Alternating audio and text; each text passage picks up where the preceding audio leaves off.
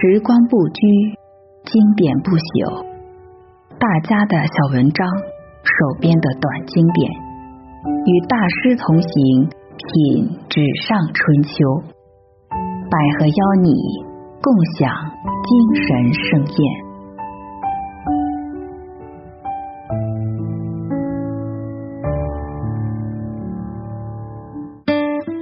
今晚邀您欣赏的是廖敬仁的《千痕》。儿时的事情是最难忘却的，就说那一道道千痕吧，至今仍然深深的刻在我的记忆里。我的家坐落在滋水中游北岸，绑江极近，一条窄窄的千道。就在门前的阶沿下，随江水向两端蜿蜒。我们常在千道上捡石子玩，把那石子一颗一颗扔进江水里面。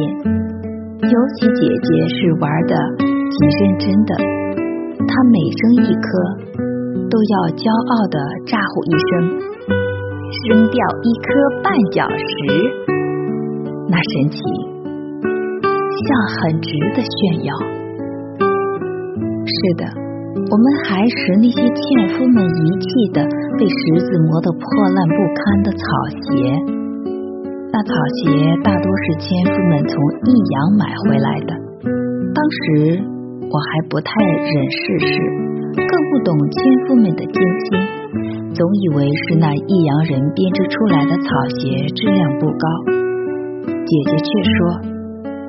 纤夫们的脚板那么重，能不烂吗？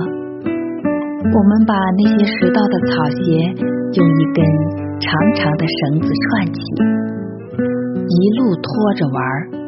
倘是我们哪一回拾得多了，就学着爸爸他们拉纤的样儿，一步一哼悠的，两手爬着地走。每当我们弓着腰拖草鞋时，妈妈看了。就会摇着头，轻轻的叹息。他叹息什么呢？我想姐姐一定是知道的，可他没有说。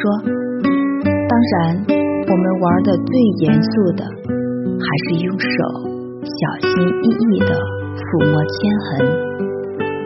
那是我们屋下侧约五百米远的千道拐弯处，那儿的千道被隆起的巨崖。挤得只容下一只小板，湍急的滋水由于崖石的夹挤，更加显得势不可挡。闻名整个滋水两岸的崩红滩就在这个地方。它是重载船逆水上滩，须得等半船才行。长长的滋水，像这样的大滩有好几处，所以在一般情况下。帆船都总是三五结伴而行。要是有船从下游来，老远老远，我们就能听到纤夫们那如歌的号子声。我姐姐的耳朵最灵，每次都比我们先听见。快去哟，快去哟！他那极好听的声音一响起，我和邻家的伢儿们都会一阵风跑往崩红滩。纤夫们。正紧绷着脸，喘着嘴动，那被太阳烤得黑而发着乌亮的胳膊及背脊，仿佛变了形一般，显得嶙峋。一双双铁铮铮的脚掌紧扣着路面，像要把那路面抠进去似的。他们的腰板起初弓着，而后又拼命地向前伸直。由于抓爬那能够牵引向前的什么东西，手指甲裂开了，指头溢出了鲜血。看到这情景，我们都呆住了。姐姐在发怒，朝我们吼着：“还发什么鬼呆呀？没良心的东西！”话音未落，她已经进入了奸夫们的行列。我才醒悟。继而便毫不犹豫地把母亲早就准备好的用粗布一层粘着一层针线扎得密而又密的千搭肩，迅速的背在了肩膀上。那签搭肩的尾处扣着一个竹麻结，拉签的时候，只要把那竹麻结往牵绳上一反，便锁得紧紧的了。拉呀拉呀，只有这个时候，我们才真正的感受到了生活的严峻。拉过了这一程，便到了我们的屋脚下。纤夫们胡乱的用衣袖或者衣襟擦把汗，就朝我们家走去。姐姐早已将凉茶准备好了，一海碗一海碗的给他们盛着。妈妈则在灶房里忙着煮饭、炒菜。就在纤夫们吃饭的这段时间，我们这些伢儿便围在了崩红滩的铅痕旁看稀奇。有些伢儿总爱捡石块砸那铅痕玩，被我姐姐知道了，便赶了来。谁要你们砸的？真不懂事！一年一度，大人们要从这铅痕中分辨出过了多少趟上水船呢。那时姐姐已经是大姑娘了，她说的话，我们都当是大实话，因此。铅痕在我们的意识里渐渐的神圣起来。要是硬养心不过，也只是用手去小心翼翼的抚摸抚摸。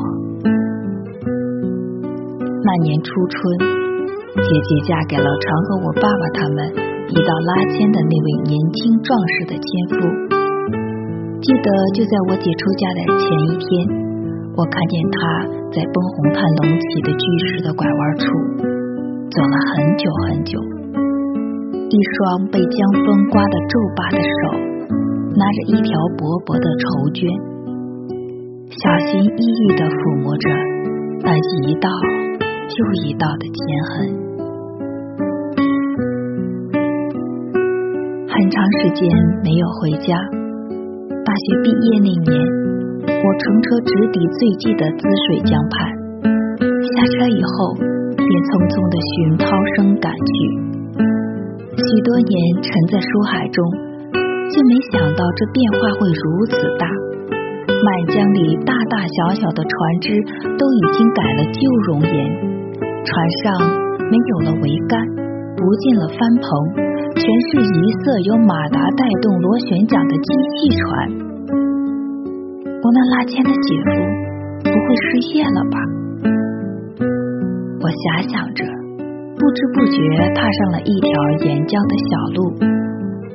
要不是被一阵檐儿的哄闹声惊醒，我还真不知会梦游到哪里去呢。那是我爸爸和爷爷他们雕出来的，咻咻咻，是我爸爸和外公他们雕出来的，不信。不信去问我妈妈。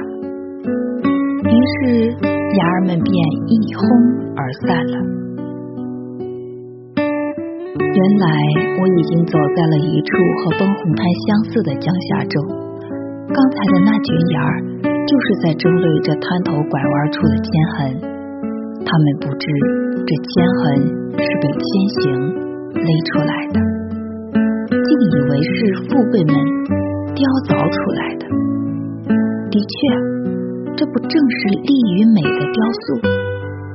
这记录着滋水江畔一代又一代纤夫艰辛生活的铅痕哟。我身不由己的蹲下，小心翼翼的用手把它抚摸。